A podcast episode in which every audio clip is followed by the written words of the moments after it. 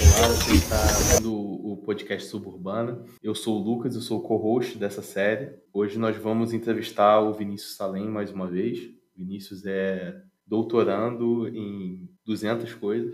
Eu não consigo lembrar todas elas de cabeça. E Vinícius, quais são os temas mesmo que você é doutorando para eu não falar coisas? É, basicamente é informação quântica. Exatamente.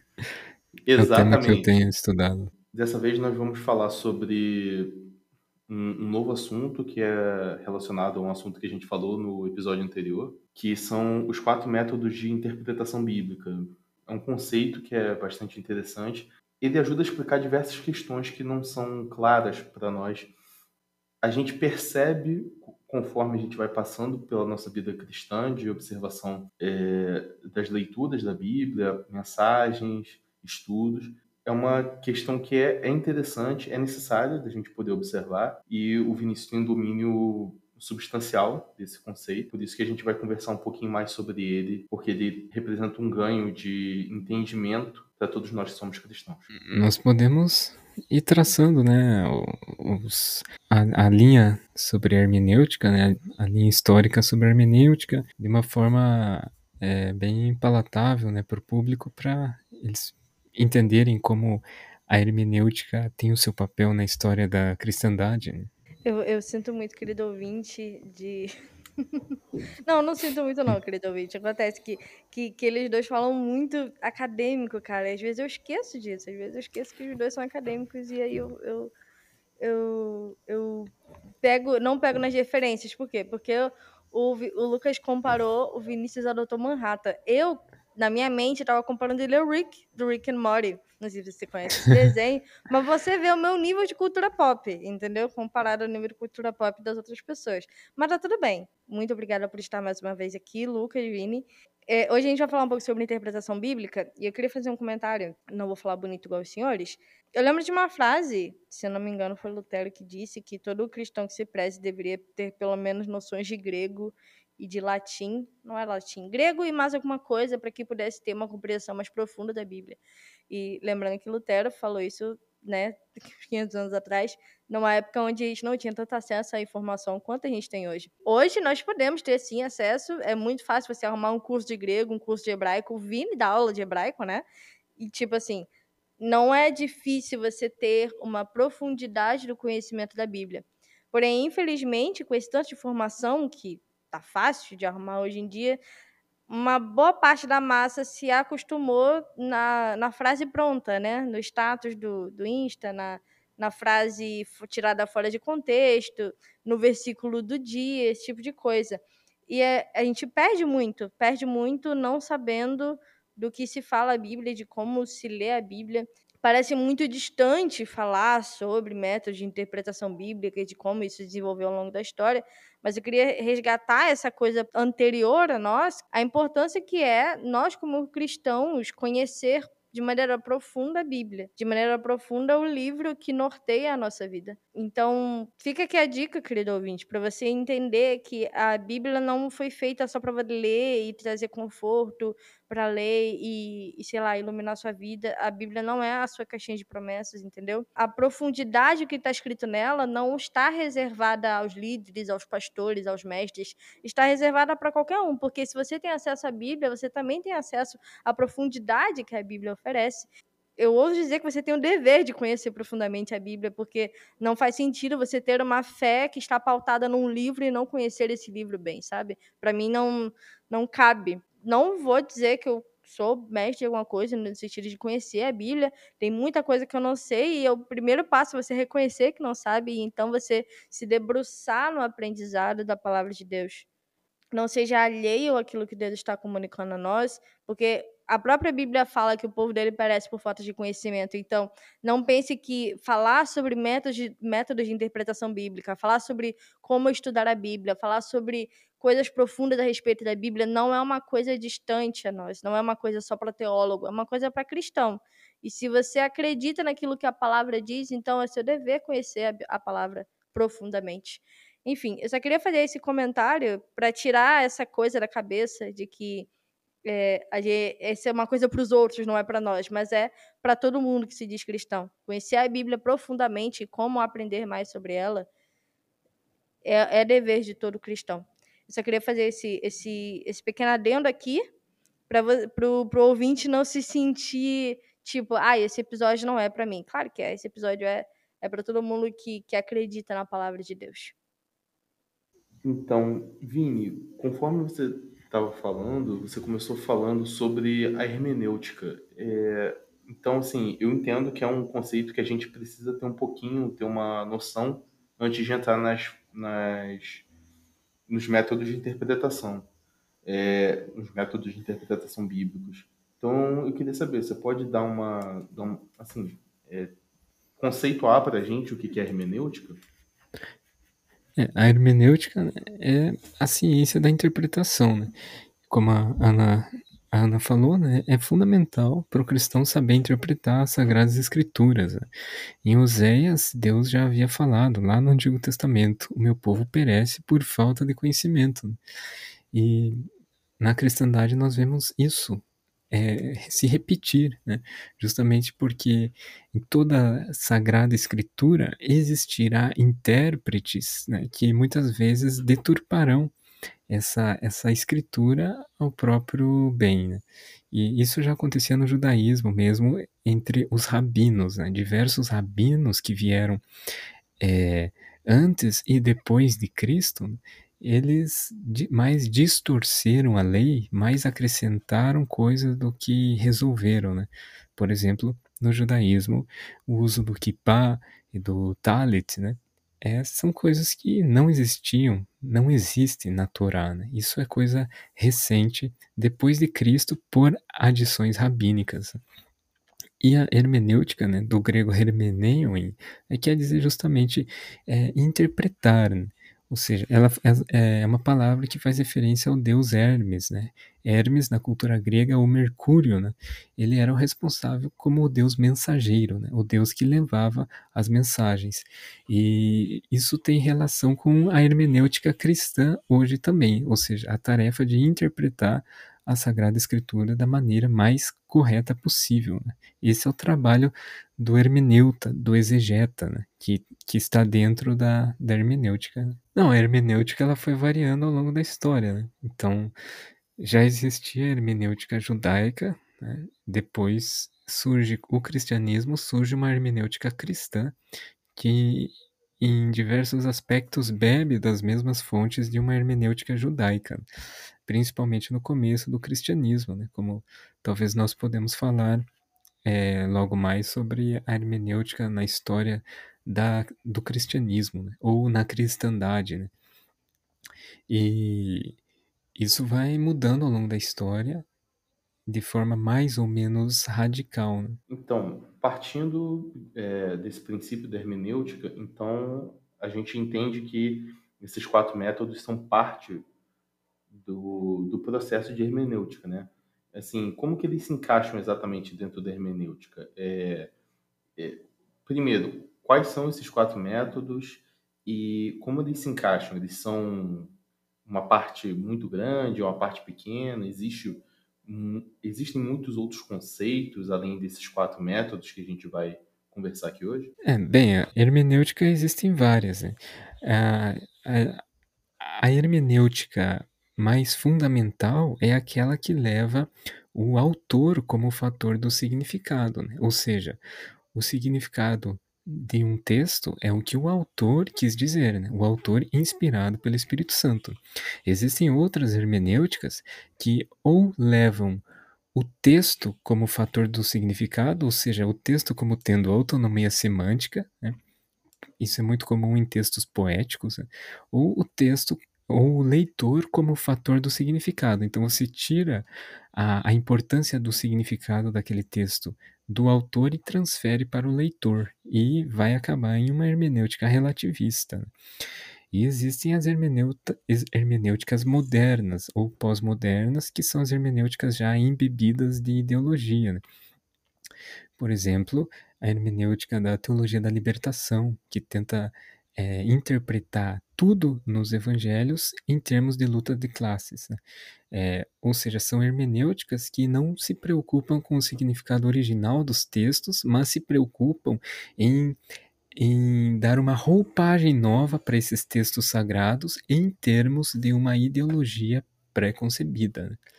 Mas, a, então, eu diria que a hermenêutica em si é aquela que considera um, um autor inspirado pelo Espírito Santo, no caso da hermenêutica teológica, né? É, e esse autor é, tem o fator do significado. Então, fazer uma hermenêutica de um texto, né, fazer extrair o significado desse texto, que é um processo de exegese, né, é, esse processo consiste justamente em entender a mente do autor. Né? Isso vai, isso exige que levemos em consideração uma série de, de, de coisas, né? O aspecto cultural do autor, o aspecto linguístico, é, né? o, o aspecto manuscrítico, né? é, ou, ou, manuscritológico, né? Um, um, termo bem grande, né? mas basicamente para dizer é o manuscrito em si, né? É, qual manuscrito nós estamos lidando e as suas características. Né? E, e dentro da, dessa, dessa hermenêutica surgem submétodos, digamos assim, né? que são outras é, maneiras adicionais de se interpretar um texto como se fossem camadas, eh, como se fossem é, significados múltiplos em um texto. Porque algumas, algumas profecias é, na Bíblia parecem indicar um cumprimento múltiplo, ou seja, um cumprimento não apenas múltiplo no tempo, né? por exemplo, a profecia de Joel 2, que Deus derramaria o seu espírito sobre toda a carne, é, que é uma profecia para Israel, mas que Pedro é, reinterpreta, né? toma a sua liberdade como apóstolo e reinterpreta isso falando do Pentecostes, mas também uma, é, uma nova camada de semântica, de significado. E é disso que veio essa, essas quatro interpretações que você perguntou, que poderíamos dizer quatro submétodos hermenêuticos, que era chamado de quadriga. Né? A quadriga é uma referência a, a aquelas charretes romanas, né? Que eram usadas, por exemplo, nas corridas, as bigas, né, as famosas bigas, né, elas eram levadas geralmente por quatro cavalos, por isso o nome quadriga. E, e eles, os hermeneutas do princípio da história da igreja ali, e principalmente na Idade Média, isso é bastante característico da escolástica, né? A partir do século X ali, 11, eles usam a quadriga para dizer que cada um desses cavalos é um submétodo é, é uma possível interpretação de um texto. Né? Então, eles diziam que um texto tem o um aspecto literal, né? o aspecto alegórico, o aspecto moral e o aspecto anagógico ou místico. Né?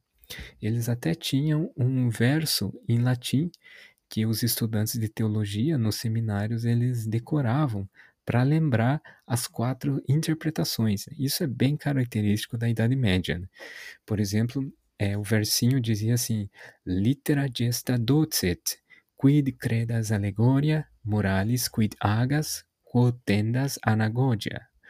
É, que basicamente né, quer dizer assim: litera gesta docet, ou seja, o, o, o sentido literal é, nos ensina é, o que Deus e os nossos ancestrais fizeram. Aí a segunda parte é quid credas alegoria, né, que é a alegoria onde está a nossa fé e, o nossa, e a nossa crença. Aí a terceira parte que é moralis quid agas, que é o sentido moral nos dá a regra para a vida diária. Né? E a última parte é quotendas anagogia, que é a, a anagogia nos mostra como nós acabamos as nossas lutas, como nós vencemos as nossas lutas, né? ou seja, como nós praticamos a ascese, que é justamente é, a purificação cristã. Né? A ascese é o, um caminho, é uma via que todo cristão toma é, na purificação, na santificação, para atingir a estatura de Cristo. E, e esses quatro submétodos, eles têm, é, eles foram mais ou menos bem usados ao longo da história, né? com alguns certos excessos, como nós podemos falar depois, mas é, ele faz parte de uma hermenêutica, é, eu diria, bem interessante para todo estudante da Bíblia conhecer, né? ainda que tenha as suas limitações, é claro. A questão da, da interpretação, você falou sobre entender necessariamente o que, que o autor estava querendo dizer, qual abordagem ele estava fazendo para comunicar a mensagem. E aí eu comecei a, a, eu lembrei de alguns de alguns livros da Bíblia que exigem uma interpretação diferente da outra. Você não pode interpretar todos os livros da mesma maneira, né? Eu lembrei do de Cânticos, né, que ele é Perdi a palavra agora. Poético? Exato. E aí você não pode interpretar ele da mesma maneira que você interpreta Mateus, por exemplo, sabe? E é, e essa, e é, e é por isso que é tão importante a gente entender as diferentes maneiras de interpretação, porque você não pode analisar todos eles com o mesmo método, né? Com, com a mesma hermenêutica é a palavra, né? Sim, hermenêutica.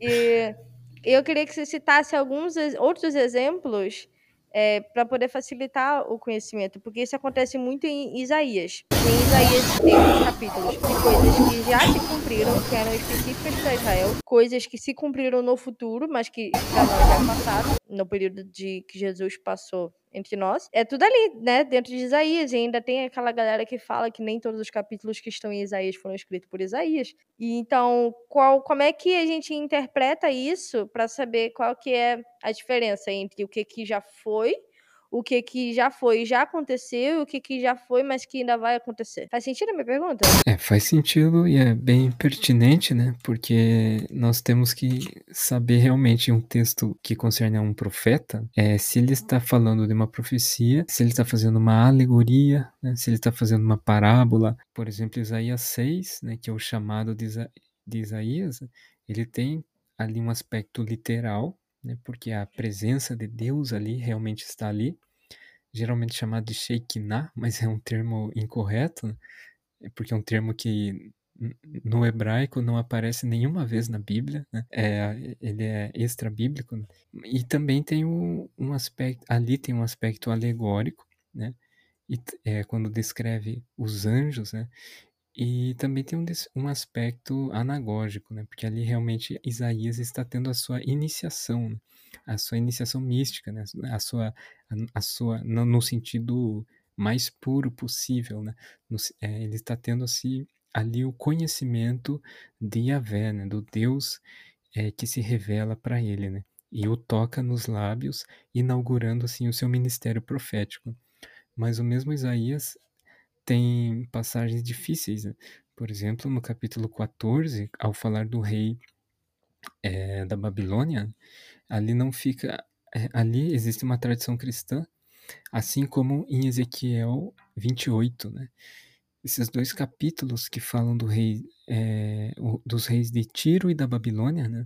Eles eles têm um aspecto literal, porque realmente estão falando desses dois reis de nações é, de nações pagãs, de dois reis que se elevaram diante de Deus, né, é, é, cometeram o pecado mais grave, que é a soberba, e assim Deus diz através dos profetas que eles seriam abatidos. É, Isaías 14 e Ezequiel 28 são bem claros né, na linguagem que eles usam.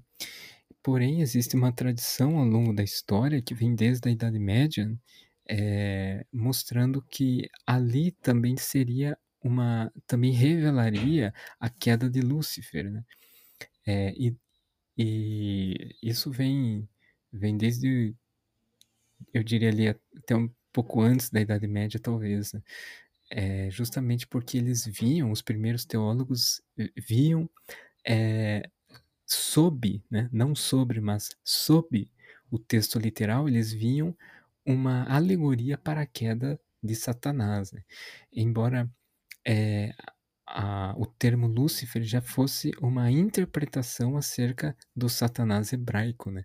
porque sa Satanás, né, no Satã no hebraico, seria aquele que se opõe, né? aquele que coloca-se contra no caminho. Né? E Lúcifer né, é justamente o portador de luz. Então é uma é uma ideia latina bem diferente do Satanás original, digamos assim. Né? É, porém, ele vem desde Jerônimo com a Vulgata Latina, né? lembrando que Jerônimo, é, muitos acham que ele traduziu a Bíblia para o latim, mas não foi exatamente isso, né? já que é, quando o Papa Damaso né, pediu que São Jerônimo é, trouxesse um texto digno de confiança, né? isso foi no final do. Foi em 380, 384, né? ele não encarregou São Jerônimo de preparar uma nova tradução, mas apenas de corrigir os textos que já estavam em circulação, né? principalmente os textos gregos. Né? E São Jerônimo então faz essa compilação, e no texto de Isaías 14 e Ezequiel 28 ele vê essa relação. É, e ele, ele ele entende ali que Lúcifer, é, que, os, que, que a estrela da manhã, né, que o Helel Ben Shahar, né, é, no hebraico, seria uma interpretação para, para Satanás. Né? E por causa dessa hermenêutica, é, por, por ele acreditar que sob o texto literal havia uma alegoria, ele entendeu é, a partir dali que se falava de, do diabo, né? e a queda do diabo dos céus pela soberba. Né? Esse é um exemplo, existem outros também, né? Vários outros. Sim, existem muitas interpretações e a internet aumentou muito o acesso a essas informações e a gente tem que estar atento à fonte que a gente usa, né? Porque senão a gente pode acabar é, querendo encontrar a verdade, acreditando numa mentira, ver uma teoria nada a ver, e pá, e Lilith, essas coisas meio bizarras, assim, que não tem nenhum respaldo bíblico, mas que as pessoas acabam acreditando porque. Não sei, porque parece crível, assim, às vezes. Às vezes a, a história é tão mirabolante que a gente acaba é, acreditando que é verdade, assim. E é muito interessante saber sobre como a Bíblia foi feita e tudo mais, não para ficar dando aula, para ficar debatendo, mas para entender no que, que a gente acredita, né? No que que Sim. no que nós acreditamos, na verdade. Existem alguns extremos, né? Como aí existe um dos extremos é a, a interpretação cabalística, né? Pela Kabbalah hebraica, né? que aí já acredita que é, existe uma Torá escondida é dentro da Torá. Né? Então os cabalistas eles tentam achar essa Torá oculta né? e ali eles fazem uma série de elucubrações. É, aí existem os cabalistas mais místicos, alquimistas que tentam falar sobre Lilith, né, como sendo um, uma segunda Eva ou uma primeira Eva. E mas no judaísmo ortodoxo, os cabalistas são vistos assim como quase uma seita. Sim, é muito importante estar atento à fonte de onde nós adquirimos esse conhecimento para que a gente consiga encontrar o equilíbrio no que tange a interpretação bíblica. Eu lembro que um dia desses eu vi um vídeo de um rapaz, era um rapaz, tipo um adolescente assim, fazendo um vídeo explicando sobre a queda de Lúcifer. E, e a base que ele usou foi a série da Netflix. Lúcifer, sabe? Série, tem uma série da Netflix chamada Lúcifer. Eu tô, a que nível, a que nível a pessoa chega para ela achar que pode assistir uma série e saber que entende tudo da Bíblia não faz sentido, sabe? Não faz. Esse é o nível de esquizofrenia intelectual que a gente sofre. Não sei se essa expressão existe, eu acabei de inventar. Mas é real, uma galera tem uma neura assim e, e cria umas linhas de raciocínio que não fazem sentido algum e acabam acreditando em mentiras. E, de novo, o povo parece por falta de conhecimento. Acredita em mentiras, acredita em umas coisas nada a ver. Vai, vai para cabala, é uma expressão engraçada, vai para cabala e, e acaba se perdendo no, naquilo que é mais importante da palavra de Deus, né? Eu entendo o conceito, tenho medo de, assim, existam abusos na interpretação, mas por outro lado, eu, eu meio que ao observar aquilo que não, a nossa utilização corrente das coisas, é, assim, de outros textos, por exemplo, ah, um texto secular, a gente também tem conceitos semelhantes. Por exemplo, você pode pegar um, uma história e extrair uma moral dela. Eu tento adotar uma abordagem que tenta simplificar esses efeitos.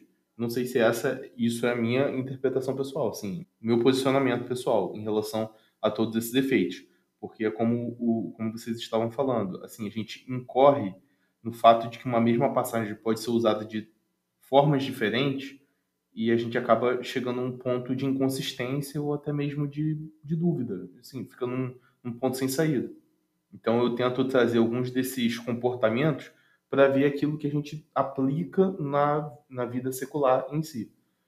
Mas, por exemplo, só para você ter uma ideia do que vocês estavam comentando aí de Isaías, além da questão textual, Isaías também tem uma outra questão que é o fato de que era uma profecia. E existiam profecias de tipos diferentes. Por exemplo, profecias que eram alegorias. Tinha que fazer determinadas questões para que o povo pudesse perceber uma alegoria. Ou seja, fica um texto literal falando de uma alegoria. Aí você, cara, me deu um nó na cabeça. Eu tento adotar uma abordagem para tentar simplificar esses efeitos. Mas aí eu não sei se isso me traz uma, um posicionamento melhor ou pior. É preciso moderação né, na hermenêutica, é preciso levar em consideração, pensar, não, do que do que eu estou tratando, qual é o meu contexto lógico, né? Isso é uma, é uma base da hermenêutica, é uma das colunas da hermenêutica, né? Que é o contexto lógico. Né? Eu tenho que saber qual gênero textual eu estou falando, qual testamento? É o Antigo ou é o Novo? Né? Lembrando que eu consigo entender o Antigo Testamento sem a mente do Novo, mas eu não consigo entender o Novo sem a mente do Antigo. Né? Então, eu tenho que saber, além do Testamento, qual o escritor, né? na medida do possível. Né? Quem, quem, for, quem foi o escritor do texto para eu saber, para eu conhecer a mente é, que redigiu aquele texto. Né? E, então, para eu conhecer, é, eu tenho que saber a seção maior daquele texto, né? É Isaías 14. Eu preciso conhecer Isaías 13 e Isaías 15. Ezequiel 28, eu tenho que saber que em Ezequiel 27 ele já está falando sobre Tiro ali. E Ezequiel 29 também. Então, é o famoso Romanos 9 também, né? É, difícil Romanos 9, né? A interpretação de Romanos 9 exige o conhecimento de Romanos 8 e Romanos 10, né? Para saber, para conhecer ali que Deus fala, que Paulo vai falar sobre o remanescente de Israel. E, a, ou seja, é, dessa, dessa seção maior que eu conheço, eu posso filtrar ainda mais e ir para o contexto imediato. Aí sim, contexto imediato eu vou estar no cerne ali, na passagem em questão e isso vai minimizar bastante as minhas chances de erro, para que não se cometam erros que se cometeram ao longo da história da, da igreja, né, da interpretação da igreja que algumas famosas, né, algumas mais ou menos grosseiras, né, por exemplo, Paulo aos Gálatas, a letra mata, mas o espírito vivifica. Né? Essa é uma bem básica, né, que algumas igrejas, por uma falta é, básica de conhecimento hermenêutico interpretavam a letra ali como o estudo, mas Paulo estava justamente falando do contexto amplo que é a lei, né? a lei apontando o pecado, né? a lei sendo incapaz de salvar-nos. Né?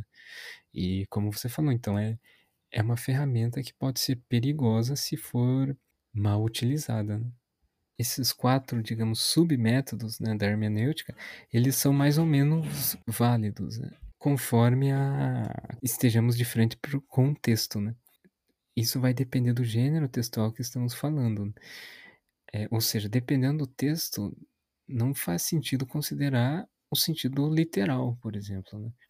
Textos óbvios, né, como a besta que saiu do mar. Né? Obviamente não é uma besta ali, um animal literal. Né? É, outros textos é, são claramente literais né? e não podem ser levados em como uma alegoria, né? por exemplo, na multiplicação dos pães e, e, e peixes. Né? Quando nós entendemos aquilo como uma pura alegoria, nós caímos no que chamamos de teologia liberal, né? que é uma escola que teve muita força na teologia, na academia alemã, né? que a teologia liberal prosperou muito na academia alemã e o resultado é o que nós vemos hoje. É, as igrejas fruto dessa, dessa academia são igrejas mortas. Né?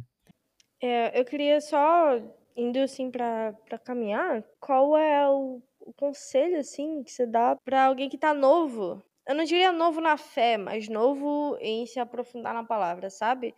existe um certo receio de um, um grupo em se aprofundar na palavra, porque, de como eu disse no início, acredita que isso é coisa para líder, para pastor, e aí descobre, ah, beleza, posso, posso e devo me aprofundar na palavra, por onde eu devo começar? E eu lembro de uma coisa que o, o meu professor falou para mim quando eu comecei o seminário, eu não terminei o seminário, mas enfim, eu comecei, isso é importante. Que ele falou sobre a, a intenção no coração ao fazer aquilo, sabe? Para que, que você está estudando a Bíblia? Para que, que você está lendo a Bíblia? Qual é a intenção do seu coração ao fazer isso, sabe? E parece uma coisa muito simplória, né? Quando você para para analisar. Qual, qual é a intenção do seu coração conhecer a Bíblia? Ora, é essa, conhecer a Bíblia. Mas a verdade é que se você for lá com a intenção só de só de questionar, só de debater, com uma intenção muito humanista, não é a melhor palavra no momento, mas é que está aqui agora, você não vai conseguir encontrar de fato o autor da palavra. Sei que ele usou homens para escrever aquilo, mas ele, todos eles foram usados pelo Espírito para escrever aquilo. E quando nós nos aprofundamos em, em conhecer a palavra, nós precisamos estar atentos no Espírito que comissionou os homens a escrever aquela palavra. E nós estamos lendo a Bíblia não só para aprender história, não só para descobrir é, o que Deus está fazendo, não só para ter conhecimento científico, teológico, interpretar ela tal, mas para entender é, sobre o autor dos autores, entende? E uma coisa que pelo menos eu aprendi na faculdade, é sobre estar aberta a diferentes tipos de interpretações, estar aberta a ouvir opiniões que você não concorda e saber ponderar, saber equilibrar e, e saber qual é o foco do que você quer ao estudar a palavra. Então, se você está eu fiz uma pergunta, daí eu comecei com a dentro, daí eu comecei a falar, e é por isso que eu tenho um podcast, porque eu não falo a boca. Estamos aí. Mas segura a pergunta, Vinícius, segura a pergunta. Qual é o conselho que se dá para alguém que está começando a se quer se aprofundar na interpretação bíblica e que pode fazer isso de uma maneira, digamos, segura, segura entre aspas, para no sentido de não se perder nos extremos e garantir que essa pessoa tenha um pleno conhecimento de quem Deus é, não só do conhecimento não só do parâmetro histórico, cultural, econômico, mas no conhecimento de quem Deus é e do que ele está revelando através da palavra. É, realmente, a interpretação bíblica ela não é um, não pode ser um exercício puramente intelectual. Porque to, se nós nos aproximamos de uma escritura sagrada de forma puramente intelectual, inevitavelmente cairemos em soberba. Né? E isso vai vai derrocar lá para teologia liberal, para hermenêutica liberal que eu falei. Então a, a, interpretação bíblica é um exercício intelectual, mas também espiritual. Né? Então é um exercício que deve ser feito com humildade. Então a primeira coisa é exercitar a piedade cristã, ou seja, fazer parte de uma comunidade cristã e ter comunhão com o corpo de Cristo. Né? E, e a segunda coisa é ter contato com bons autores, autores que têm essa mesma posição, né? essa posição humilde diante de um livro sagrado. É, eu não vejo nenhuma outra opção melhor para recomendar hoje em dia do que, tanto em português quanto em inglês, do que a obra-prima do, do Grant Osborne, né, que se chama A Espiral Hermenêutica, né, que ainda que não seja tão antigo, mas já, já é considerado um clássico da hermenêutica bíblica, né, justamente porque ele mostra que a estrutura da hermenêutica bíblica ela é uma espiral e não um círculo, como muitos é, pensavam. E ele desenvolve essa ideia ao longo aí de 600 páginas aproximadamente, é, mostrando que é, como se faz o processo de uma hermenêutica bíblica saudável. Né? Eu acredito que com essas duas ferramentas em mãos, né, a piedade cristã e um bom, um bom livro de hermenêutica, o cristão tem a, a ferramenta completa para abrir esse baú de tesouros. Né? Certo, entendi. Inclusive, um livro de 600 páginas é um livro bastante substancial, né? Eu acho que sobre esse assunto a gente tá, a gente desenvolveu bastante, foi bastante esclarecedor. E eu queria agradecer a sua presença aqui mais uma vez com a gente, hein, Vinícius. Queria agradecer a Ana Paula também pela oportunidade de estar aqui no podcast aprendendo. Tá bom? Eu, eu que agradeço o convite. Obrigado, meus ouvintes queridos. E eu quero convidar vocês para vocês estarem conosco no próximo episódio dessa série, onde a gente vai, vai aprofundar um pouquinho mais. Dessa vez a gente vai falar sobre apologética, que é um outro assunto bastante interessante que o Vinícius vai nos dar a honra de sabermos mais do conhecimento dele. Muito obrigado a todos. Tchau, tchau. Tchau.